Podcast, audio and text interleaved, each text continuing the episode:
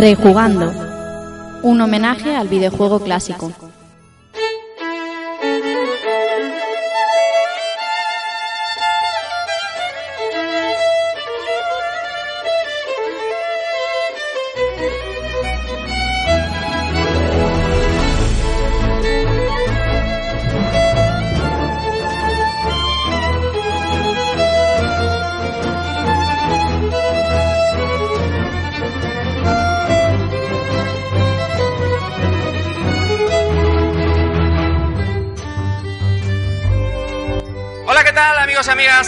Bienvenidos a un nuevo episodio de Rejugando y recibiendo un saludo de quien nos habla, Rafa Valencia.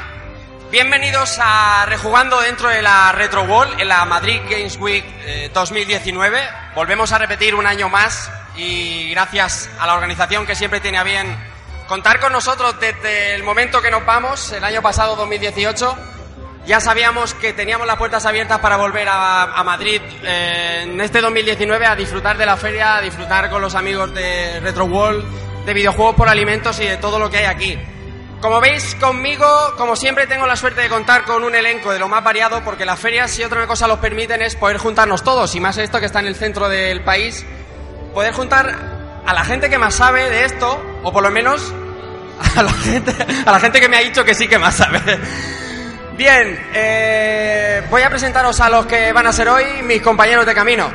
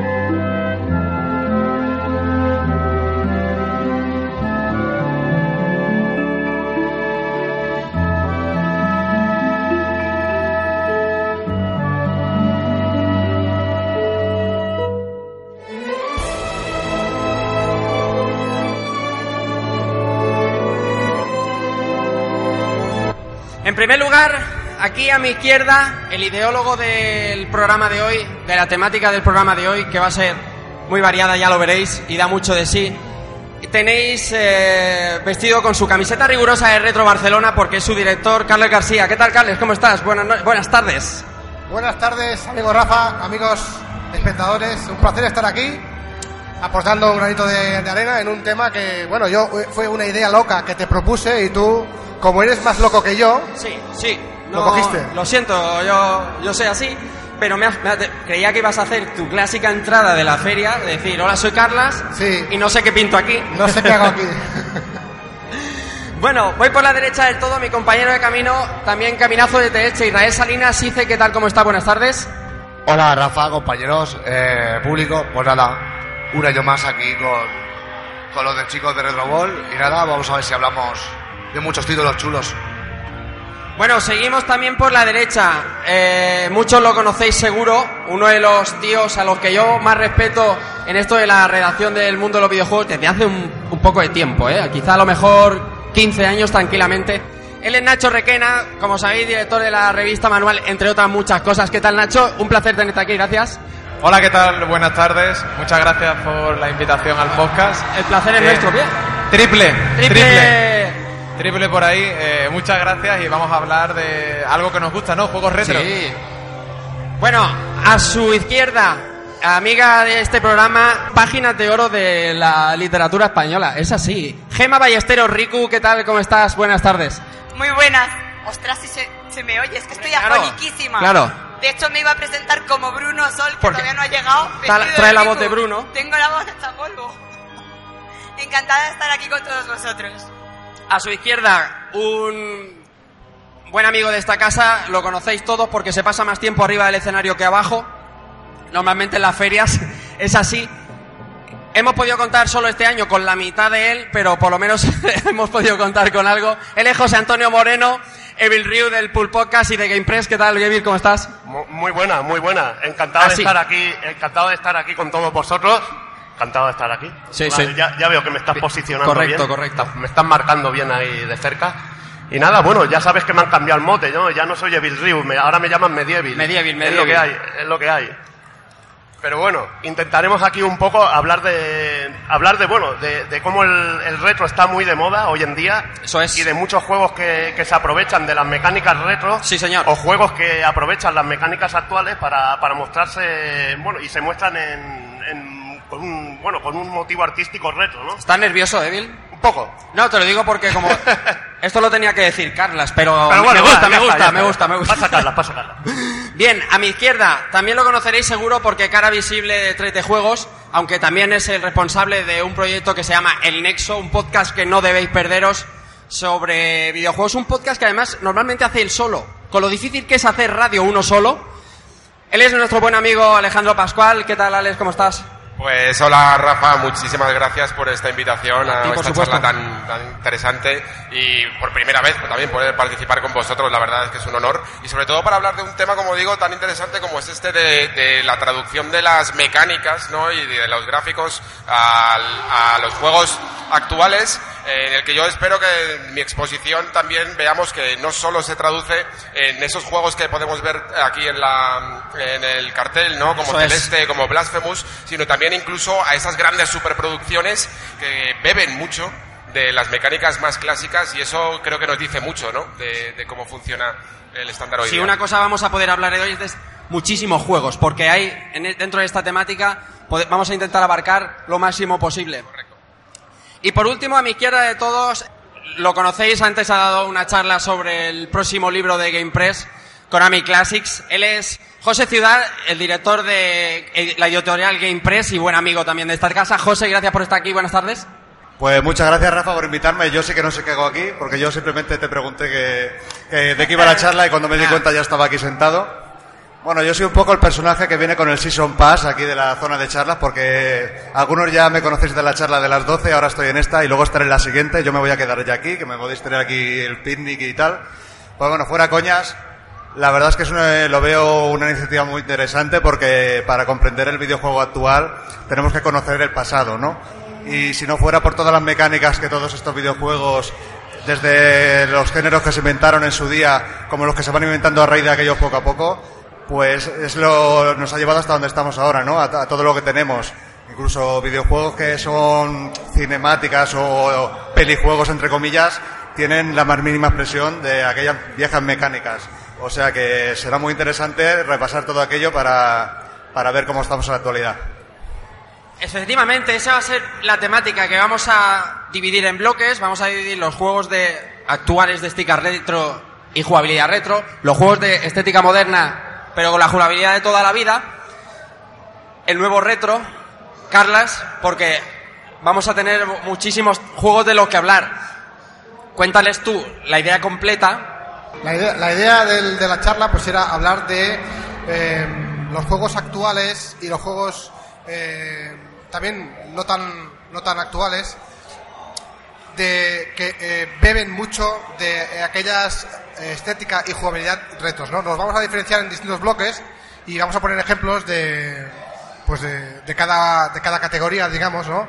Eh, porque aparte sobre todo el, el retro eh, está de moda. eh, Sí, eso se va a ser un buen tema al final. ¿Sí? Me va a gustar. Eso a mí me va a gustar porque eh, hay un debatillo. Luego, Sí, luego. Porque además eh, los recientes títulos aparecidos en Switch Sí.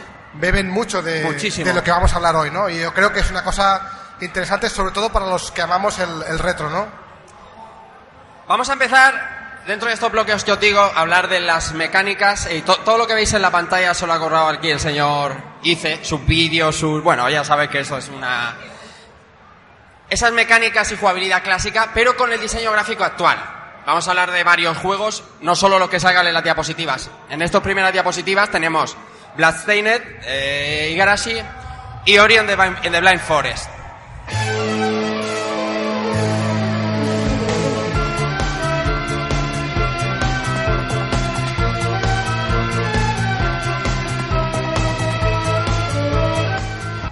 Podemos empezar, si queréis, por lo que, por ejemplo, representa Bloodstained, que lo tenemos muy, muy reciente, que es un jugabilidad, una jugabilidad que inventó Igarashi, de la que hablábamos antes cuando estábamos haciendo la conferencia de Konami, que sin querer creó, con esa mecánica de Metroid, un género en sí, y sin salirse de él ha hecho un juego con una estética actual, ¿vale? Muy cuidada. Bueno, muy cuidada para el que le haya gustado. A mí me ha encantado, ya lo sabéis. Eh, y que funciona, sigue funcionando como funcionaba el día que salió Symphony of the Night. Quizá más, porque el día que salió Symphony of the Night, bueno, ya sabéis la época de Symphony of the Night y los polígonos en todos los sitios y no recibió primero las críticas que se merecía Symphony of the Night. De hecho, hubo mucho re- reanálisis, ¿os acordáis? Ahora se ha recibido este Bloodstained, ah, que por cierto, con financiación previa y demás, con lo difícil que eso resulta, un juegazo disfrutable al 100%, entre otros dentro de esta de este género. ¿Alguien me dice algo de Bloodstained? Contaba contigo. Contabas conmigo, ¿verdad? Soy el personaje DLC, o sea, yo estoy aquí para todo. Bueno, Bloodstained es, como sabréis, pues es un proyecto que inició Koji Igarashi por Kickstarter. Koji Igarashi es el, productor, bueno, el viceproductor, digamos, de empezó con Symphony of the Night. Llegó cuando el proyecto estaba empezado y él le dio su toque. Y bueno, se puede decir que, va- bueno, no se puede decir, vamos a ver la evolución de un género a otro pasando por la invención de otro género y vamos a ver cómo en todos estos juegos, de todos estos géneros, se mantienen las mecánicas iniciales. Comencemos por el origen, que sería en este caso Super Metroid. Nos podremos remontar incluso a Metroid o Metroid 2, pero bueno, Super Metroid yo creo que eso mejor lo define. Coge las mecánicas del típico juego de plataformas, pero le añade el elemento de exploración y el volver sobre tus pasos. Llegas a una puerta, está cerrada, no la puedes abrir, pero tienes un, un camino alternativo que te va a permitir llegar a cierto objeto, cierta arma, cierto X, que con esa arma podrás retroceder sobre tus pasos, dispararle a puerta o hacer lo que sea para acceder y explorar a nuevas zonas y así sucesivamente. Llegando incluso a volver al principio del mapa o casi hasta el tracking, sí, hasta donde tú quieras, básicamente. Esto que cuando salió Super Metroid, pues la prensa y todo el mundo lo calificó como aventura o plataformas, acción, pero luego llegó el Symphony of the Night. Symphony of the- Night es un juego de la saga Castlevania, que como ya sabréis, pues ha sido siempre un género arcade, un, hack and slash en 2D, con elementos de plataformeo. Y el- una vez pasa ya el Rondo Blood, el Drácula X chino Rondo, el de PC Engine, que se podría calificar el último con las mecánicas antiguas, entra eh, Koji Garashi, entra Symphony of the Night, crea un Castlevania cogiendo todas las mecánicas del Metroid, del backtracking, del objeto, todo lo que he comentado, te crea y él sin quererlo, a través de la comunidad se crea el subgénero o el género Metroidvania, que a alguno no le gusta por aquí. Canasta. Esto dale, se están aquí marcando triples. Triples a saco. Triples a saco. Bueno, se genera este, se- este subgénero, a diferencia de algunos genios como Kojima, que él dice, voy a crear un género, soy Kojima. Pues normalmente los géneros se crean porque lo crea la comunidad. O sea, yo no voy a poder, o sea, yo puedo imaginar o intuir que esto es algo nuevo, pero no puedo decir que esto es un género nuevo. En el caso de, de Symphony of the Night, perdón, se creó su género Metroidvania. ¿Qué pasó? Pasó el tiempo, salieron clones, salieron diferentes otros juegos y llegamos a un punto de inflexión, sale un juego que se llama Road Legacy. Road Legacy es un juego que salió en muchas plataformas, eh, en PSP, en, PC, en infinidad de plataformas, tampoco voy a mencionar la PS Vita. Básicamente este juego tomaba las mecánicas de, un Castlevania antiguo, de un Castlevania, no hay que matarse mucho, pego, salto y poco más, pero con un elemento de Metroidvania en el cual las habitaciones se generaban aleatoriamente, siempre en base a unas habitaciones predeterminadas que había creado el programador. Es decir, tú si entrabas por aquí en nuestra habitación y pasabas a la siguiente, en una partida era la habitación A y en la siguiente podía ser la habitación Z. Y así sucesivamente. Este juego sin quererlo tampoco, se creó el subgénero del género Metroidvania llegado, llamado Roguevania o Roachvania, ya que era el Roach Legacy el juego que lo inició. De ahí llegamos a la evolución del género que yo la calificaría o lo, lo como Dead Cells. El Dead Cells es un juego, es muy bueno, mezcla 2D y 3D que ni te enteras, y es el culmen hasta ahora para mí del género Roachvania. También tiene una generación aleatoria de habitaciones, pero a diferencia de aquel de Roachvania no están predefinidas, sino que la misma habitación se genera elemento a elemento y cada partida es diferente. Y tiene mucho toque también de Metroidvania, pero siempre estamos conservando la esencia original del salto, el disparo y el poco más. Eh, Jugabilidad sencilla, de intuitiva, de acción inmediata. De ahí ya pasamos al tipo, vamos a saltar directamente al Bloodstained. Bloodstained, digamos, es la consagración actual de todo aquello, eh, sin entrar ya en Roguevania. El es como un anexo, es un, se ha creado un subgénero de un género inventado con una mecánica inicial, ya hemos creado dos géneros en la industria.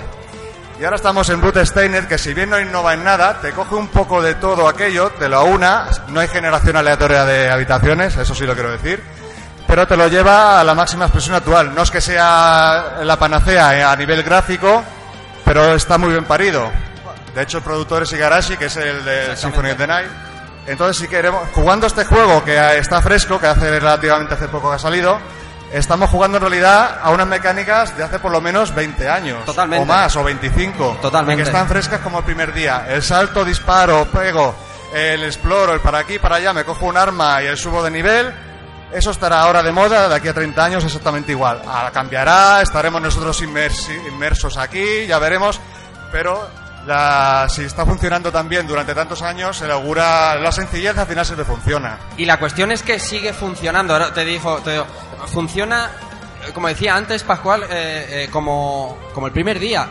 Quizá mejor. Primero quería remarcar una cosa que me ha gustado mucho que has dicho sobre la creación de géneros, ¿no? O la forma que tenemos de nombrar los géneros, porque como, como bien dices, creo que no debe de ser el autor el que bautice un género en concreto, sino que tiene que ser la comunidad la que le ponga los nombres, aunque luego a veces no seamos muy originales, porque lo que hacemos es coger un medio nombre de aquí, mezclarlo con medio nombre de acá y hasta luego. Y con eso hemos terminado.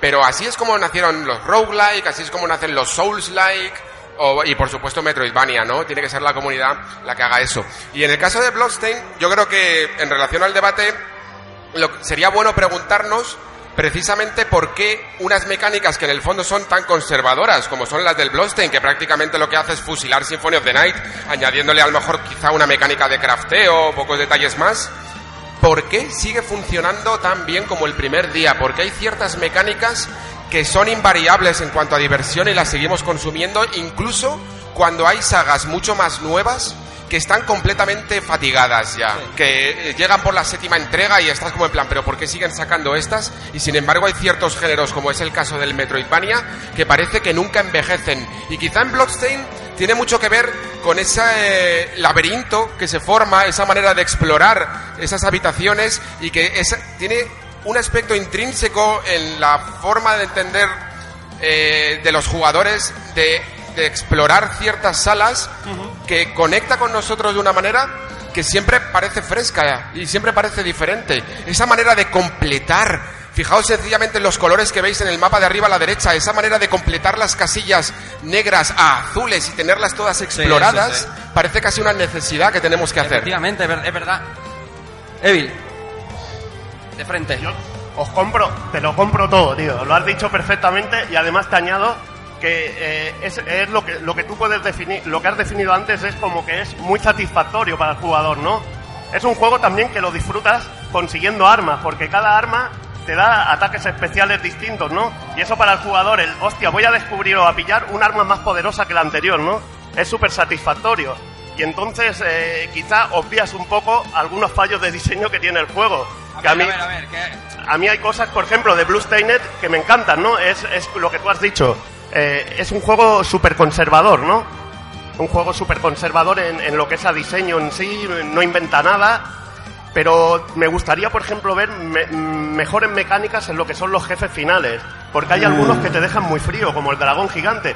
Por ejemplo, está la, la- la precuela de Bloodstained, que es una cosa que hace mucho Inti Creates. Curse of the Moon. Sí, eh, Curse of the Moon, que te hacen eh, una precuela del juego con estética 8 bits y creo que hay jefes finales mucho mejor diseñados en ese juego que lo que es en, en el Bloodstained en el hermano mayor y funciona mucho mejor. Te- a ti lo que te pasó con el dragón es que te quedaron ganas de más. Querías ahí más mandanga y querías más No, chicha. lo que busco en mecánicas que no te hagan sentir como que, que el- simplemente ese jefe lo ganes porque tienes mucho nivel o eres muy fuerte.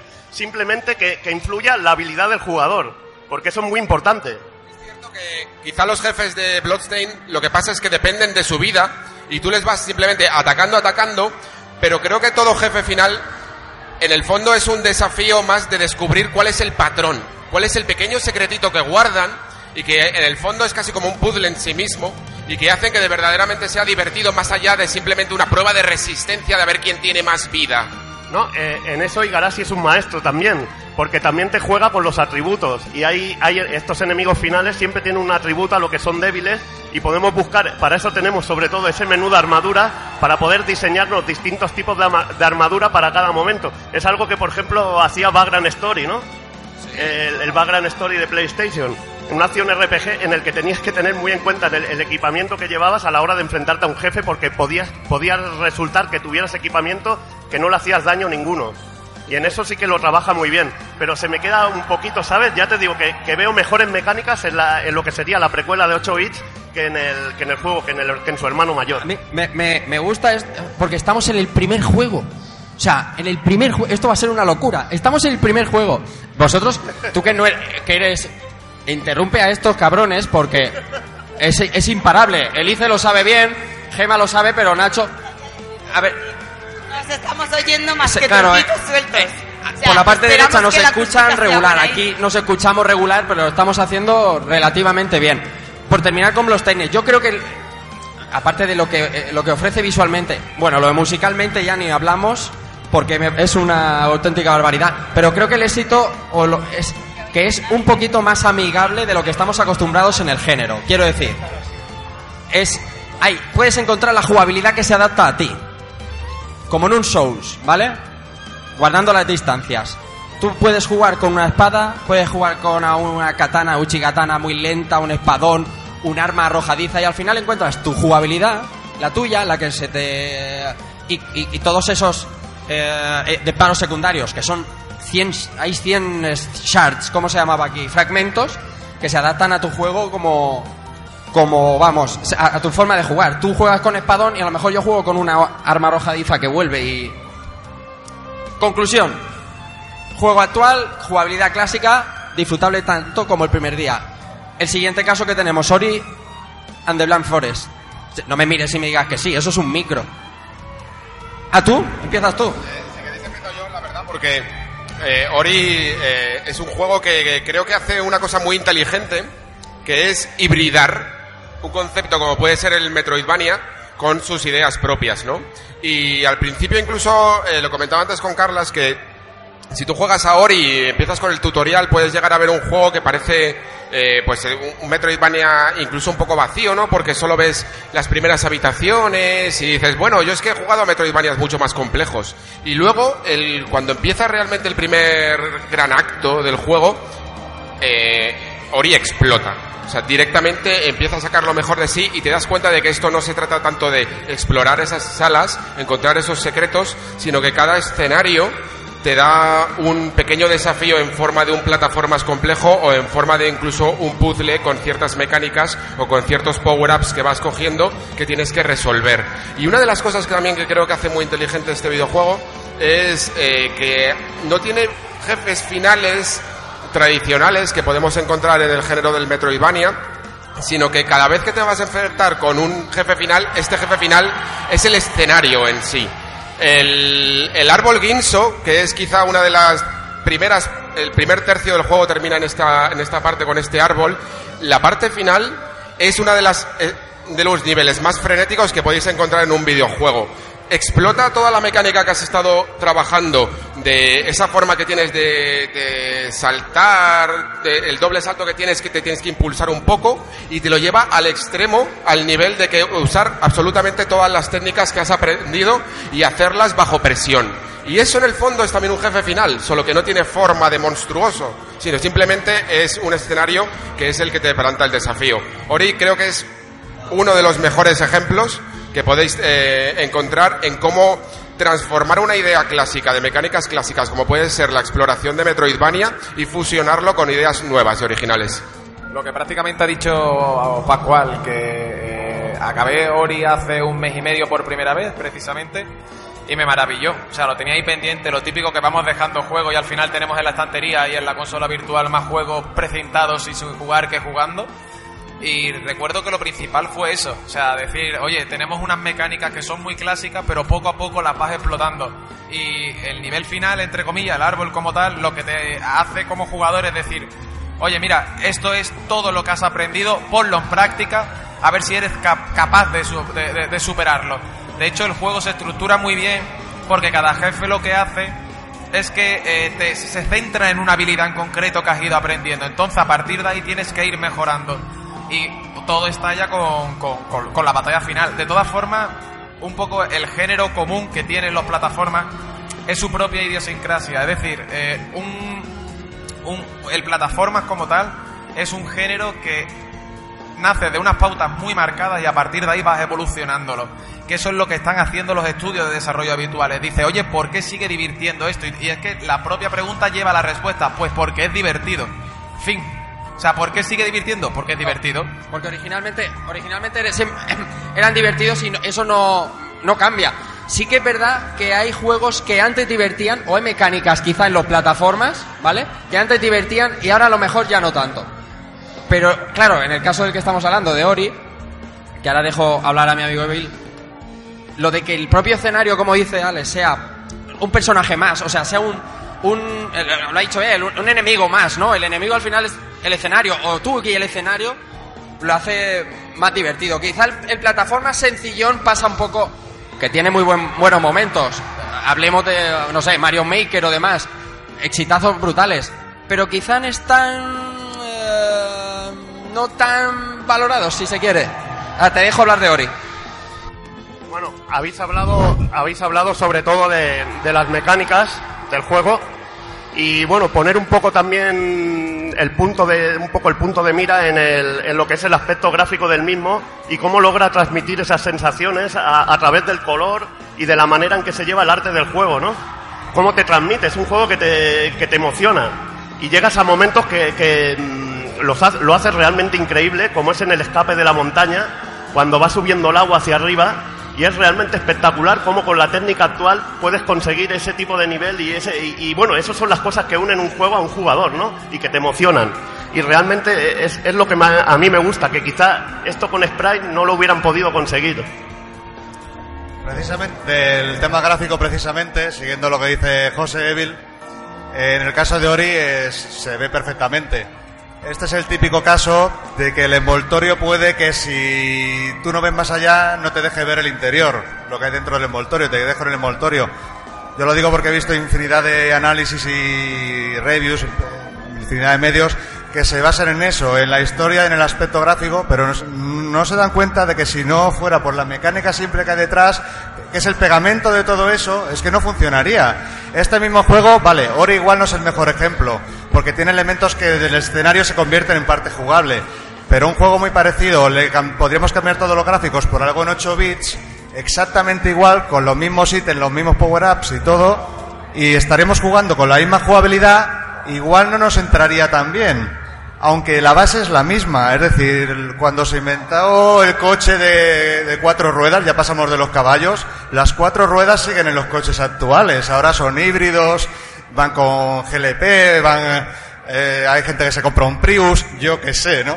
Pero, rojo, rojo, rojo para más señas, pero sigue teniendo sus cuatro ruedas y, es, y su volante que es lo que te hace llevar a los sitios. Sin eso ya podrías tener lo me- el mejor coche del mundo que, que no funcionaría y con eso con todo, tanto a nivel eh, audiovisual, eh, videojuegos, eh, cine y en este caso Ori vengo a referir eso, que un aspecto, algo que destaca muy, muy por encima de lo demás, como es el aspecto gráfico, muchas veces no nos deja ver la esencia real que es la base jugable. Si, si ese juego tuviese unas malas colisiones, eh, los saltos estuviesen mal calculados, eh, yo qué sé, cualquier, tuviese bus o algún glitch, por muy bonito que fuera, la prensa y todo el mundo lo podrían parir. Salvaría el aspecto gráfico, lógicamente. Este juego, a mí lo que me ha dolido es que nadie haya hablado de la banda sonora de Ori, por Bueno. Dios. O sea, es un juego que es que lo tiene todo, ya no es la estética, es eh, la jugabilidad, la historia y la música. Es que eh, es un juego que lo lleva todo. ¿No se me oye? Ah, vale. Yo, yo me he cortado de hablar de la banda sonora de Bloodstained mucho, ¿eh? Y a mí es algo que me vuelve loco. Lo que pasa es que es todo lo que decía antes José. Ese es, eh, todo suma a ese pegamento que viene a ser la jugabilidad. Que divierte, que entretiene, que, que sigue funcionando. Ahora hablaremos de esto que es el Horizon o Horizon Chase Turbo. Horizon Chase Horizon Chase Turbo, porque no puede ser Horizon, si no sería Chase, ¿no? Horizon Chase Turbo. Oye, Rafa, ¿tú qué decías? ¿Super R-Type o Super R-Type? Super R-Type, lo sabes, Venga, hombre, por vale. supuesto. Por supuesto. El, el R-Type de toda la vida. Claro. Horizon. Horizon. Eh, yo creo que Horizon Chase Turbo es el, claro ejemplo de una jugabilidad y mecánicas absolutamente clásicas llevados a la actualidad, ¿vale? Y es un juegazo que evoca a momentos vividos con Outrun, por ejemplo, o con Top Gear, que son los dos máximos exponentes de inspiración, y no lo digo yo, lo dicen los propios creadores del juego, y es una maravilla. Eh, Es un arcade de la vieja escuela, pero con gráficos Virtua Racing. actuales. Digo actuales entre comillas porque es un juego que nació en móvil. Entonces se nota eh, que tiene un aspecto gráfico que no aprovecha las bondades técnicas de las nuevas consolas, porque es un juego, digamos, que empezó en móvil, ¿no? Y yo tengo unas ganas tremendas de que saquen, la de que saquen una segunda parte, porque el vicio que le llevo, vamos, Sí, esto, esto, esto es, es eh, muy evidente. Nosotros, porque al final nosotros jugamos a juegos clásicos siempre, pero si a alguien que no juega a juegos clásicos juega a Outrun, sigue siendo divertido, creo que la respuesta es que sí. A lo mejor viene un niño y me dice, esto es una chusta o quiero el Gran Turismo. Eh, Yo creo que un juego como Outrun, por poner el ejemplo más claro, sigue siendo divertido. Este tiene que serlo, obligatoriamente. Eh, Si fusila, bueno, no fusila, si copia una mecánica que funcionó y le das una vuelta y la, y la remozas y la... Tiene que funcionar. se inspira en estas, en estas mecánicas, pero le aporta nuevas, eh, nuevas cositas que son más actuales, como por ejemplo lo- las monedas que tienes que ir recogiendo para poder desbloquear nuevas pantallas, ¿vale? O por ejemplo los turbos, que si a veces si no los consigues coger, no puedes llegar a, a la, a final de la fase con el tiempo que te dan. Es decir, que tiene una serie de, digamos, características nuevas, añadidos, ¿no? A, a esta jugabilidad clásica, ¿vale? Se basa, pero no lo es todo. En el otro lado tenemos un juegarro de una magnitud brutal, que es Wonder Boy de Dragon's Trap. Es una auténtica bestialidad lo que han hecho con este, con este remake, remaster, como quieras llamarlo. En este caso, eh, a ver, el mérito, bueno, no hay un gran mérito en sí. Estos juegos no te quedarán en la historia como el original, ¿no? Que son los que inventan las mecánicas y todo. De este tipo de juegos, aparte de Wonder Boy y The Dragon's Trap, tenemos también el R-Type Dimensions, que hace también lo mismo, o, o la nueva edición que hubo de The Secret of Monkey Island, que podíamos cambiar los gráficos antiguos con los nuevos. El trabajo artístico es realmente, es realmente increíble. Pero yo, por ejemplo, donde el juego que me parece interesante en este aspecto para comentar es Monster Boy, que es un juego que, que sí que coge, coge esta estética más actual, pero ya incluye un montón de mecánicas originales. Y tú, para quedar en la historia, tienes que crear en un juego mecánicas originales, no limitarte a ser el clon de Sonic del momento. Y por ejemplo, a mí el Wonder Boy, The Dragon's Trap, eh, es un juego que me encanta, me encanta verlo de esta manera, pero a mí el que me, el que me hace disfrutar de verdad es el Monster Boy. Lo que pasa es que Evil, eh, eh, estando contigo en que es un una pedazo de versión, es más difícil entrar a este juego, ¿vale? Que por poner el de al lado, que, por- a- que, que entrar a Horizon, ¿no? Un juego de conducción. o- porque te tiene que gustar mucho Wonder Boy o las plataformas eh, exigentes no, pero las buenas plataformas, no la ligereza de, yo que sé, de Mario o yo que sé, por poner un ejemplo. ¿Sabes ¿sabes lo bueno de, de Wonder Boy The Dragon's Trap? Que es uno de aquellos juegos que nos queda en la memoria porque adelantó sus mecánicas, se adelantó a su, a su tiempo. Se adelantó su a su tiempo toda la saga Monster World. Es, podríamos llamarlo también, eh, podríamos incluirlo dentro de los Metroidvania. Nos permitía explorar los escenarios e ir de un lado a otro. Lo único que nos falta es ese mapa con cuadrículas para poder irlo controlando todo. Pero ahí lo tenemos. Aquí, aquí, aquí va a empezar ya el debate, ¿no? Vale, lo empezarlo. Porque hablamos de juegos de mecánicas y jugabilidades clásicas con gráficos actuales y sugería, con buen tino seguro, God of War, nuestro amigo Alejandro Pascual. Claro, a ver, es que eh, si habéis estado viendo los juegos que hemos eh, sacado, pues creo que se ve claramente esa, esa evolución o casi ese eh, traslado uno a uno, tanto en la parte estética como en la parte mecánica.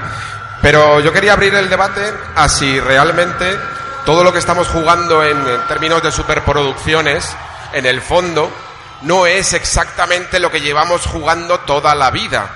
Porque uno de los mejores juegos considerados del año pasado, por ejemplo, es este God of War, la versión de 2018 que, que estáis viendo aquí. Y este juego, los que hayáis jugado, pues veréis que cambia muchísimo todo, todo el apartado este- eh, estético, que es un juego de triple A, de unos valores de producción, pero sin embargo, todos los que hayáis jugado habréis detectado que muchas de las cosas que hemos estado hablando a lo largo de este programa se representan en este videojuego en el sentido de ese backtracking, eh, en el que tienes que volver a otras zonas a poder desbloquear partes que antes estaban cerradas. Eh, incluso, por ejemplo, al principio del videojuego vemos que Kratos, cuando va acompañado de su hijo Atreus, eh, toca como una especie de espejo y le pregunta a su hijo, ¿qué es esto? Y dice, no sé, llevo como eh, intentando abr- abrirlo un montón de tiempo y ahí ya estamos viendo que algo que antes en un Metroid o en un Castlevania era simplemente una puerta cerrada, aquí incluso se le añade elementos narrativos para integrarlo más dentro de la historia, pero en el fondo sigue siendo un power-up que luego vas a conseguir y que te va a abrir nuevas zonas, ¿no?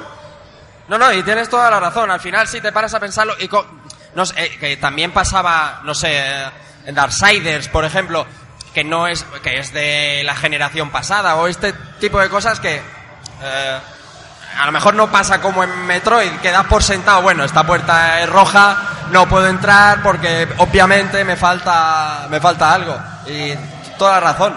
Y además, eh, cualquier poder que coges con, con el hacha, con este nuevo hacha Leviatán de Kratos, eh, que vas mejorando todos esos poderes, lo que hacen es añadir nuevas capas de, de puzzles que te permiten abrir eh, nuevos accesos y, y que en el fondo no deja de ser un diseño que nos que Cory Barlog, que es el director del juego, trajo un poco heredado también del otro juego que estáis viendo, que en su etapa de Crystal Dynamics que estuvo, y vio un poco cómo funcionaba Crystal Dynamics con las mecánicas de Tomb Raider, ¿no?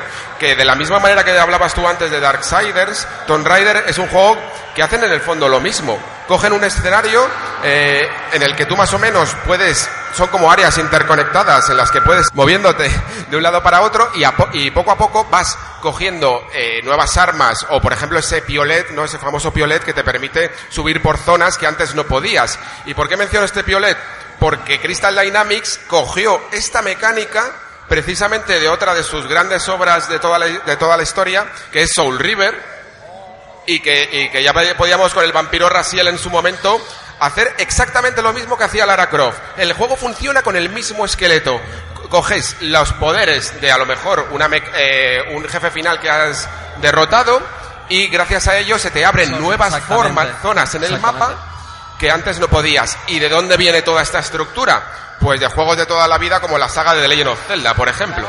Es algo que se puede ver perfectamente los que hayáis jugado a cualquier Zelda, incluso el remake de este último Link's Awakening, que en el fondo no deja de ser una mazmorra que es todo el mapa mundi, que comprende un montón de mazmorras y, a- y mientras y cuando vas solucionando una se te abre una nueva un nuevo objeto que te permite ir a la siguiente y es. avanzar en el mapa. Yo recuerdo cuando salía Darksiders, justo lo que comentabas tú, de esto que te hablan de Darksiders, sí, te, te doy paso ya.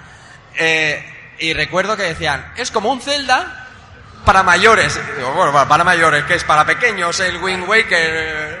Pero sí, recuerdo mucho esa frase. Dime, José. Solo quería hacer, solo quería hacer un pequeño inciso, totalmente de acuerdo con lo que has comentado, Pascual. Es que es, a más avancemos en la generación, eh, esta ya es, estamos en la generación actual, más elementos de varios subgéneros o varias mecánicas antiguas se van unando. Todos los que has comentado tú, correcto, y sobre todo, por supuestísimo, el Zelda Locarina, la cámara y tal.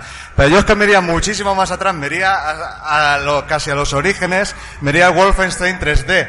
Si nos fijamos, todo esto se va, tanto el Tomb Raider, God of War, quizá el Resident Evil 4, que es el que empezó con la cámara al hombro, que es el que debe el tema la cámara de God of War, es aprieto arriba y se hace un zoom del escenario y yo avanzo. Vale, que Wolfenstein era izquierda-derecha, tú hacías el paso lateral y aquí giras. Pero básicamente es, de hecho, los vídeos estamos viendo, hay alguien le está apretando arriba y Kratos está andando para adelante. Vale, que no puedes mirar arriba, ni subir, ni, y, bueno, iba a decir saltar, el que Raider no puede, eh, perdón, eh, God of War en este no puede saltar, pudo en su día, pero es eso, ¿no? La mecánica de Wolfenstein de avanzo, preto arriba y avanzo, eso ha servido para, in- bueno, sigue sirviendo y servirá para infinidad de títulos. Dentro de Wolfenstein, en el fondo, lo que, la forma que tenías de avanzar por los escenarios, que luego se, com- se hizo un poco más complejo en Doom, no dejan de ser unas llaves de colores que te cerraban accesos. ¿Y qué son en el fondo los power-up en un Metroidvania si no son solo llaves que simplemente en vez de ser una tarjeta de acceso que te abre una puerta, tiene una mecánica mucho más divertida? Si os fijáis, wow, eh, los creadores de, bueno, de God of War y Tomb Raider son gente que ha mamado esos videojuegos. Quiero decir, esta mecánica funciona, pues voy a cogerla y la voy a mejorar. Me- te cuesta mucho escucharme, ¿eh? voy, voy, Cory Barlow, como decías, eh, mecánicas que funcionan, llevarlas un paso más allá. Que al final lo que, hace, lo que hace un gran creador es eso, coger lo que ha funcionado siempre, aunque no sea de tuyo, que sea de otros, y llevarlo un pasito más allá.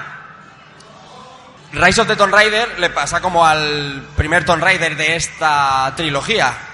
Rise of the Tomb Raider en el fondo hace exactamente lo mismo. Yo creo que ya más allá de incluso seguir analizando Tomb Raider, eh, la pregunta que nos podemos hacer eh, que yo quería trasladaros a todos vosotros es que nos preguntemos que, vale, todos adoramos estas mecánicas que hemos estado eh, hablando eh, herederos del Metroidvania, las seguimos demandando porque los desarrolladores las hacen para nosotros y como vemos también las grandes superproducciones las rescatan con lo cual podemos concluir que estamos jugando a lo mismo siempre durante todas las generaciones. Y la pregunta es, ¿debemos siempre jugar a lo mismo? Está bien que tengamos estas mecánicas porque nos siguen divirtiendo y creo que siguen dando más de sí, pero creo que también es hora de que se sigan explorando, igual que aquellos desarrollos de los 80 y de los 90 eran pioneros a la hora de crear todas estas mecánicas que a día de hoy seguimos analizando, creo que también el videojuego moderno debería de inventar las suyas propias para que Creo- más dentro de unas décadas las analicemos también. Yo creo que la escena indie, creo que la, la escena independiente ha venido a suplir esa carencia precisamente que dices tú. Este producto o estos productos que estamos diciendo funcionan y vienen a ser superventas. Se puede arriesgar, pero hasta cierto punto, ¿vale? La escena indie creo que viene a suplir eso que tú dices, esa, ese punto de innovación, de experimentar, de... Y cuando funciona algo, eh, no sé, me viene ahora amnesia a la cabeza, pero bueno, en el género del terror ha- han evolucionado bastante a través de la escena indie, porque son los que apuestan un poco más por una jugabilidad algo distinta, y si sale bien, las, las empresas que tienen un poquito más pueden ir en ese sentido, ¿no? Si, si se quiere. Por, vosotros cortarme, ¿eh? Córtame, cariño. Eh, un poco iba a decir lo que ha comentado lo que ha comentado ahora mismo Pascual, ¿no? Que recuerdo que en una entrevista que le hice a Joseph Fare, el creador de Brothers, A Tale of Two Sons y A Way Out, me dijo, dice, nosotros con los AAA no podemos arriesgar. Dice, tenemos que ir a algo que sepa qué es lo que va a querer el jugador. Dice, porque cuando tú tienes en juego 100 millones de dólares, al empresario le da igual que tú introduzcas mecánicas nuevas que funcionen o no funcionen. ¿Dónde está el campo de experimentación en este sentido? En el juego indie. Porque un juego indie, quieras o no, puede costar, puede no, cuesta más barato que una producción como The Last of Us 2, como Dead Stranding o cualquier juego triple A gordo del mercado. Y precisamente se puede apostar más por intentar innovar. Y esa es la diferencia, que en los triple A hay menos innovación en los- ahora mismo por simple tema económico. Eh, yo creo que una cosa no quita la otra. O sea, evidentemente estos juegos salen porque venden y porque dan mucho dinero. O sea, no te sale un Street of Rage 4 si no es porque la gente que jugaba juegos clásicos o te juega o te acuerdas de las tortugas ninja, te viene ese juego a la cabeza y lo quieres jugar. ¿Sabes? Entonces, eso vende. Pero no quita que no se esté innovando o no se estén buscando nuevas vías, sino ahora mismo no tendrías, por ejemplo, eh, un pabellón con VR, mismamente. O sea, se están buscando nuevas vías hasta ese punto. Eh, el otro día estuve leyendo una entrevista de Kojima que salió en Game Informer, no sé si la conocéis, y hay una parte que, la verdad es que no ha sido como han salido tantos titulares de, de declaraciones de Kojima últimamente, creo que esta no se le dio la suficiente relevancia y que el eh, Death Stranding tiene una mecánica que va sobre los likes. No sé si lo habéis visto en el vídeo del Tokyo Game Show, en el que le puedes dar una serie de likes y tal. Y lo que le decía Kojima es que el equipo de Asia le, estaba diciendo que estaba loco, que, que cómo hacía esto de esta manera que lo estaba haciendo, que la gente no lo iba a entender, que había que darle una especie de sistema de recompensas o de puntos o de rankings para que tuviera una aplicación útil en el juego y Kojima dijo que no, que él quería hacerlo así porque de lo contrario sería otro juego más, otro juego corriente, ¿no?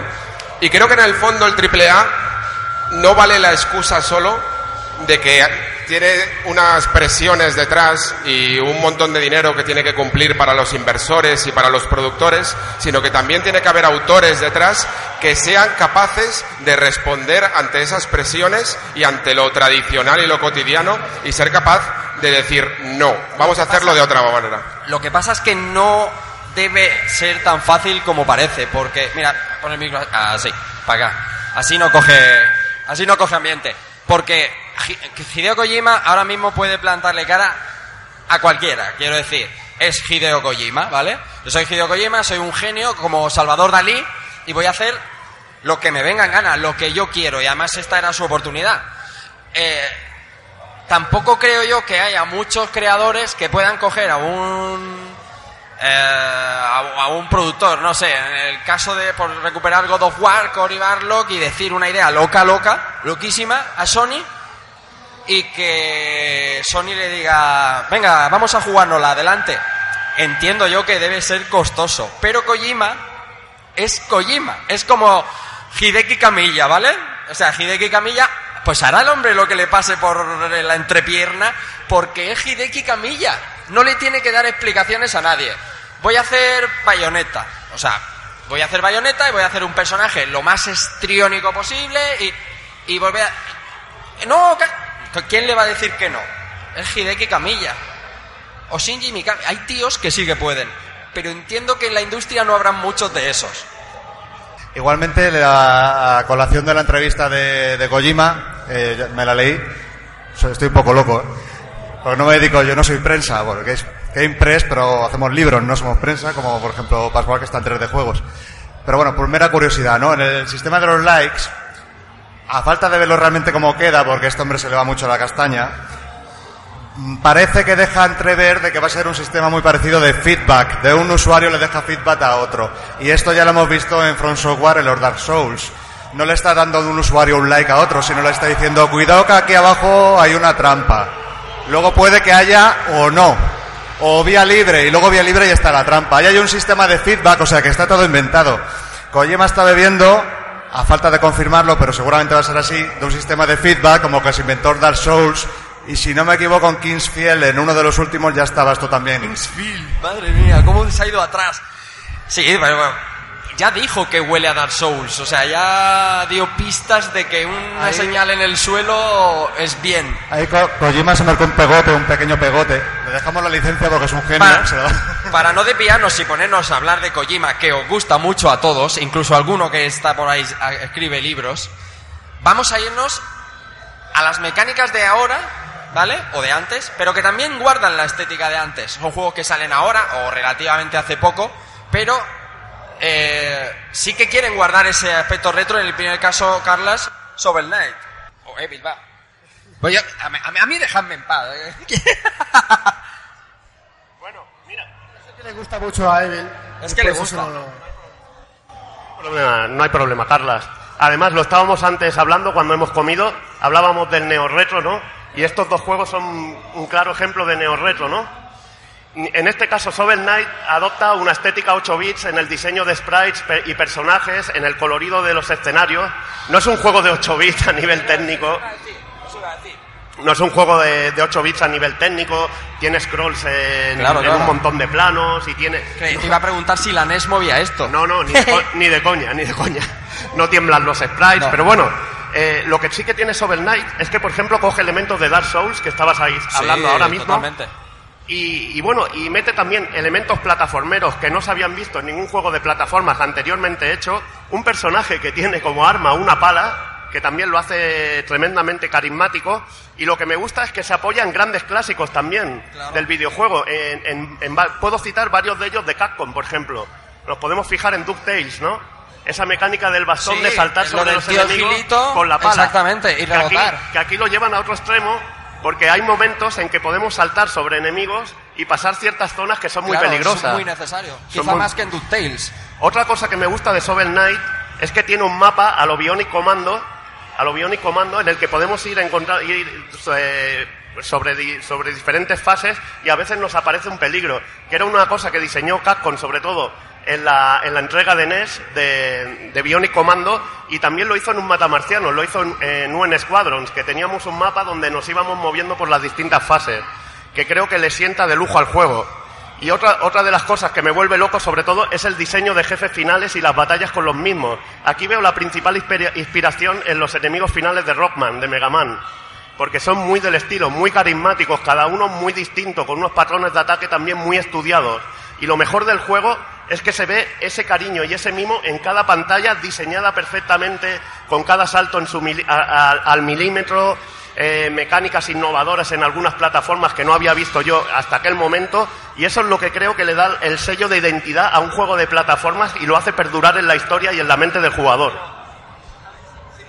Yo creo que eso es una de las grandes conclusiones que podemos sacar de esta mesa de debate, que en todas esta neo-retro, como le estamos llamando, siempre tiene que haber un factor de creatividad. No vale solo con, replicar lo que ya estaba hecho, sino que tienes que darle un giro de tu propia personalidad, o si no, no vas a conseguir realmente atraer a, las miradas ¿no? del público. El éxito de, de Shovel Knight radica en la... eh, o sea, con esta estética moderna, Garlas, ¿funcionaría igual, tú crees?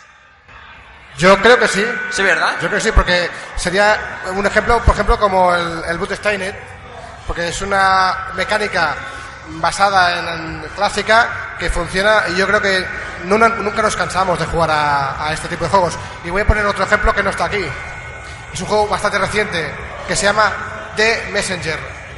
Yo no sé, no sé si lo habéis visto, The que es una maravilla. es un juegazo, The Messenger es muy Es buen una maravilla de juego. Maravilloso. Y aparte que eh, me gustaría añadir que el, el de Messenger no solo es una estética neo-retro rollo 8 bits, sino a mediados de la partida cambia, no voy a decir spoilers, pero incrementa a 16 bits. Claro, ¿no? se va al futuro porque la, Ahí está. la- y es Yo no quería decir spoilers, No, pero, pero, bueno. ya, esto es rejugando, quiero decir. Si no queréis spoilers, este no es vuestro sitio. ¿sabes? Que nosotros destripamos Final Fantasy VIII y, y contamos lo de Aerith, buh, a lo loco. The Messenger es un juegazo. A mí me pasa como a ti. Me parece una decisión acertada el, mantener el aspecto gráfico clásico, pero Shovel Knight funcionaría con cualquier aspecto gráfico. Ah, esto es lo que comentábamos con, con José antes, ¿no? A veces los estudios, eh, por presupuesto, están obligados a usar este tipo de estética, ¿no? Por tema de presupuestos o... Supuesto, porque- exactamente. eh, pero en otras ocasiones es el propio desarrollador o el propio director artístico el que opta por, por unos otros, por unos estilos u otros, ¿no? Y te sumo un poco, eh, también depende del tipo de artista que tú tengas en el estudio. Por ejemplo, una compañía como Vanillaware siempre va a hacer juegos en 2D. O por ejemplo, Art System Works va a trabajar de la manera que, en, en el estilo anime de sus personajes y tiene a los artistas indicados para hacer el juego de esa manera. El caso de Vanillaware es clarísimo. Ellos trabajan el sprite en, al- en alta resolución, son prácticamente todos unos ilustradores, unos ilustradores increíbles Maestros, unos maestros. y, y- y hacen juegos con esa estética de HD actual, pero con mecánicas retro. Mm, Hay que decir solo que, por ejemplo, George Kamitani trabajó, trabajó en Capcom en, el, en Dungeons and Dragons Tower of Doom, ¿no? Y Dragon's Crown bebe muchísimo de ese Dungeons Hombre, and pues Dragons. fíjate. Pues fíjate. Eh, de Monster Boy, iba, iba a pasarla aquí miserablemente la diapositiva, porque como antes te has puesto a hablar de Monster Boy, que te gusta a ti mucho de hablar, te gusta mucho de hablar, claro, ¿y ahora qué? Bueno, Bueno, bueno. lo que he dicho antes, lo, pegas aquí. No, pero bueno, vamos a añadir alguna cosita más. Eh, Rápido, rápido. El juego Monster Boy no tiene una estética retro en sí, tiene ya un No. dibujado más actual, ¿no? Pero mantiene el colorido que tenían esos juegos, ¿no? Esa, la- esa saga Wonder Boy, ese colorido vi- vibrante y característico, ¿no? Lo que es muy destacable de este juego son las mecánicas, ¿no? Esas mecánicas de tener un personaje con distintas habilidades, ¿no? Que se podían ver en juegos como The Lost Vikings, que tenías que, usar, bueno, aunque en ese caso usabas tres personajes a la vez, ¿no? En este caso usas un personaje que lo puedes transformar y así puedes superar un obstáculo o un elemento que no, que no podías hacer de otra manera. Lo grande de Monster Boy es que lo aplicas de una manera sensacional en el diseño, que era una de las cosas que hablaba Alex an- anteriormente. Esa satisfacción de completar una pantalla que es como un puzzle sabiendo usar a un personaje de una cierta manera. Y eso lo aplican sobre todo en los enfrentamientos con los jefes finales, porque hay algunos realmente increíbles. Hay uno con la rana en la que tú tienes que girar el escenario, una de las mecánicas que hay, que al agarrarnos con la lengua gira el escenario, rota, eh, es. rota 90 grados y tienes que usarlo para encontrar el punto débil del jefe y acabar con él. Y eso es súper satisfactorio para el jugador. lo que decía, necesitas ir un poquito más allá, no vale el conformismo ese que, que estabas hablando tú antes, Alex. Bueno, yo creo que, por ejemplo, los, los dos juegos que estáis viendo ahora en pantalla es un gran ejemplo de, de esa hibridación de la que llevamos hablando durante todo el programa, ¿no? Al final, muchas de las ideas que tienen estos nuevos desarrolladores es fusionar dos géneros que antes que pueden llegar a ser radicalmente distintos o añadir mecánicas de géneros mm, entre comillas nuevos como puede ser esa fórmula Souls que ojo la fórmula Souls siempre ha tenido mucho de Metroidvania con eh, la fórmula tradicional de, de los Metroidvania clásicos en 2D, ¿no? Eh, los dos ejemplos que estáis viendo, Hollow Knight, por ejemplo, eh, es uno de los grandes revolucionadores que hay en la actualidad porque mm, es, es, un, es un Metroidvania con una gran dificultad, que los Metroidvania nunca se han caracterizado por ser especialmente difíciles, si os dais cuenta. En el de Super Nintendo algunos lo pasamos regular, ¿eh? Yo lo pasé... ¿eh? Sí, pero no, quiero decir, no eras, por ejemplo, en un Symphony of the Night no morías muchísimas, muchísimas veces. Sin embargo, en Hollow Knight o en Salt and Sanctuary vas a morir, vas a morir porque en el fondo tienen esa forma de traducir la muerte que heredada de los Dark Souls, ¿no? Que al final, uno de los motivos principales por hacer este programa y la idea de Carlas es Hollow Knight. Porque el año pasado, cuando estábamos grabando aquí, ya estaba jugando a Hollow Knight y todavía está jugando a Hollow Knight. os enseñara la... Si os enseño mi partida de Hollow Knight, yo creo que tengo 85 horas contadas.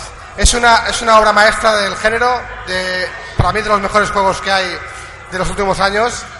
Y es el claro ejemplo, como dice Alex, de Metroidvania, eh, esa juvenilidad clásica, pero llevada a- de una forma magistral a tiempos contemporáneos. O sea, Hollow Knight es el ejemplo perfecto, ya te digo, de Metroidvania actual. Y un juego que te puede llevar muchas horas, como es mi caso, que tiene un backtracking espectacular. O sea, te hace visitar las mismas, digamos, eh, salas, ¿no? Una y otra vez. Porque no tienes la- el arma adecuada, porque no has ido a un sitio a ver a tal, y aparte la historia es fascinante. Una historia que no te la explican, te la explican a medida que va avanzando la, la aventura, ¿no? Para mí esto, claro, A veces, lo que a veces, y quizá no estéis conmigo, ¿eh? Molesta de este tipo de juegos, mira, en el caso de Santa Sanctuary eh, también pasa. Cuando se hace la comparativa sencilla, porque al final tendemos a simplificar todo. Hollow Knight es el Castlevania de... Saltan Sanctuary es el Dark Souls en 2D. Claro, simplificamos tanto las cosas que pueden no interesarte por lo que realmente tiene el juego. Que es, es eso que dices tú, es ese mucho más. Quizá en el caso de Hollow Knight, el elemento diferenciador es que, mientras que en casi todos los Metroidvania tú vas siempre acompañado de ese mapa perenne, en Hollow Knight no, no, no es, funciona exactamente así. Tienes que trabajártelo. Empiezas directamente casi sin mapa y sobre todo hay una cosa que al principio te puede llegar a volver muy loco, que es que no te ves posicionado en el mapa. Tú no sabes dónde estás. Hasta que no encuentras una habilidad, una especie, una especie de amuleto que te pone tu marcador, tú dices, ah, muy bien, tengo aquí todo este mapa, pero es que no sé dónde estoy. Con lo cual hace la exploración muchísimo más profunda y más intrincada. ¿Cómo, mola la sonrisa de Carlos mientras, mientras Alex habla, está ahí como diciendo. Sí, sí, sí, sí, sí, sí. So- Solo una cosita, ya es- yo por rizar y el rizo ya. El hecho de hasta de no tener mapas se podría considerar una mecánica antigua, porque antes no había mapas los juegos, tenías que ir con una libretita apuntándolo todo. O sea que hasta eso se podría decir, si ya le das, buscamos los tres pies al gato, que es ya lo, tirando ya mecánica antigua antigua. Ya está. Sí, sí, el, el Hollow Knight es esto, es, es un juego, digamos, una mecánica clásica, pero también aporta eh, mecánicas nuevas. El hecho, el, el- el uso de los amuletos, por ejemplo, esto es una cosa nueva que aporta al juego, que es, de hecho, es lo mejor del juego. O sea, jugar con los amuletos que tú vas descubriendo y jugando, porque si te enfrentas contra un enemigo final, tienes que cambiar los amuletos, porque no, no sé, no hay que luchar de la, de la misma forma constantemente. O sea, que ti- tienes un montón de amuletos y enemigos de fase que si no llevas las, los amuletos adecuados, hostia, estás más vendido, ¿no?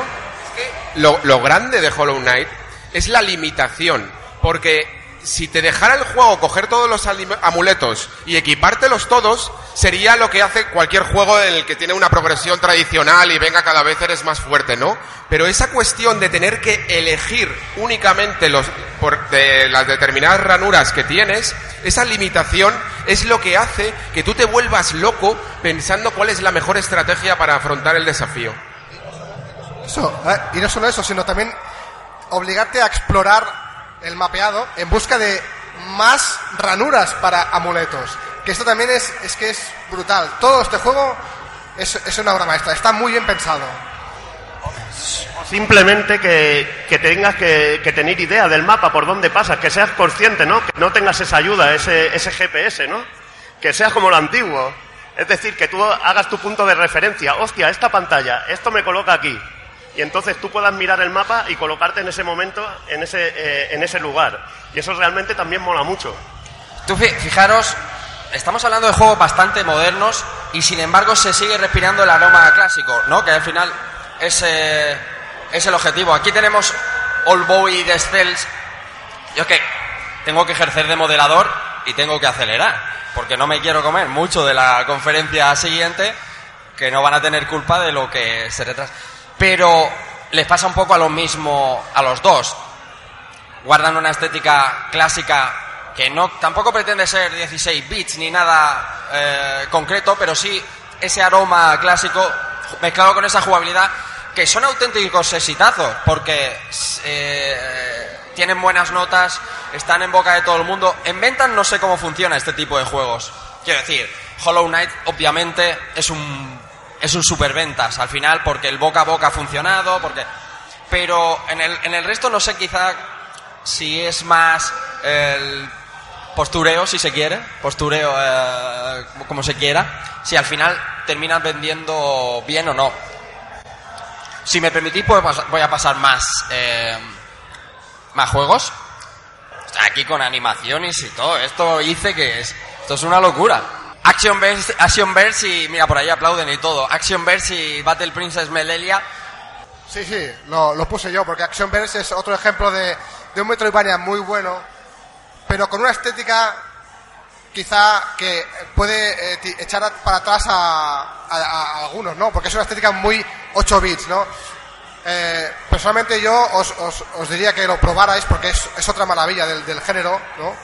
Y, y, bueno, es bebe directamente de Super Metroid, porque es- de hecho está inspirado, ¿no? En este. Y el otro ejemplo, que es Battle Princess Madeline, es un em, es un Ghost and Ghost, ¿vale?